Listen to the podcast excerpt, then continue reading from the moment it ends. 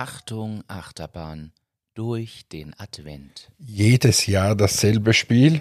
Jeder wartet auf die typischen Weihnachtsfilme, die man sich zu Hause dann alleine oder mit der Familie ansieht. Und da gibt es einige, die man sich seit der Jugend oder seit der Kindheit anschaut. Martin, was ist es da bei dir? Also was ich jedes Jahr mindestens einmal schaue und das sicher durch meine Mama mitbekommen habe, dass das so ist, ist drei Haselnüsse für Aschenbrödel. Okay. Kennst du den? Kenne ich, ja. Ja, es ist einfach, ich weiß nicht, als Kind schon, das ist eine der Sachen gewesen. Das wurde mehrfach geschaut und ich fand den auch immer recht schön. Ja, so ergab sich das. Also ich bin ja auch ein Kind der 90er und in den 90ern ist ein Film herausgekommen, der eigentlich diese ganzen Charts der Weihnachtsfilme dominiert. Weißt du, von welchem Film ich hier spreche? Hm, ich habe eine Vermutung. Scha schaust du ihn auch jedes Jahr? Ich, ich gehöre tatsächlich auch zu denen, die man fast jedes Jahr zumindest schaut. Es geht um einen Kevin. Ja, typischer deutscher Name. Also es muss ein deutsches Kind gewesen sein. Also Kevin allein zu Hause, Kevin allein in New York und so weiter. Äh, und tatsächlich ist Kevin allein zu Hause einer der meistgesehensten Weihnachtsfilme überhaupt. Ist tatsächlich so. Ja, ja. Und ähm, wird auch jedes Jahr von de facto fast allen Sendern ausgestrahlt. Und ich habe mich da mal hingesetzt und habe mal ein bisschen durchgesucht.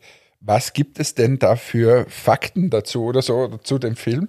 Und zum Beispiel ähm, dieses Haus, in dem sie gewohnt haben, da diese Familie, das gibt es tatsächlich, ist, steht in einem Vorort von Chicago, also doch nicht in Deutschland.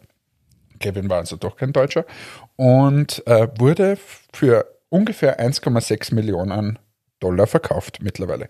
Das Baumhaus wiederum, wo der Kevin da drinnen war, äh, das wurde nur für den Film aufgestellt und später wieder äh, abgerissen. Okay. Ja. Das sind Facts. Ja, hab noch mehr, zum Beispiel, dass Robert De Niro eigentlich mitspielen hätte sollen ähm, als Bösewicht. Das ist auch sowas, wenn du bei so einem Kultding dann ablehnst, sozusagen, da beißt du dich, glaube ich, in den Arsch. Ähm, wenn du eigentlich bei so einem, das ist wie bei äh, Wham! Last Christmas, wenn du irgendwie dabei bist oder irgend so und dann gibt's irgend, hast du die Chance und sagst aber ab. Das ist sicher ungünstig, wobei der Robert hat es ja auch so geschafft.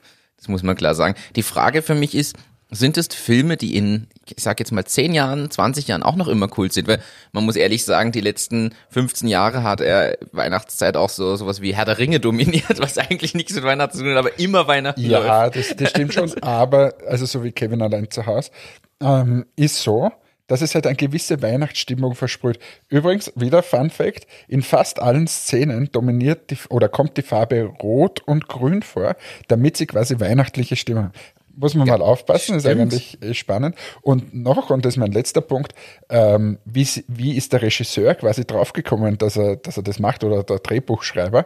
Äh, er war auf Weihnachtsurlaub und hat nicht das Kind vergessen, äh, sondern ähm, hat sich gedacht, was wäre denn jetzt los, wenn ich mein Kind vergessen würde?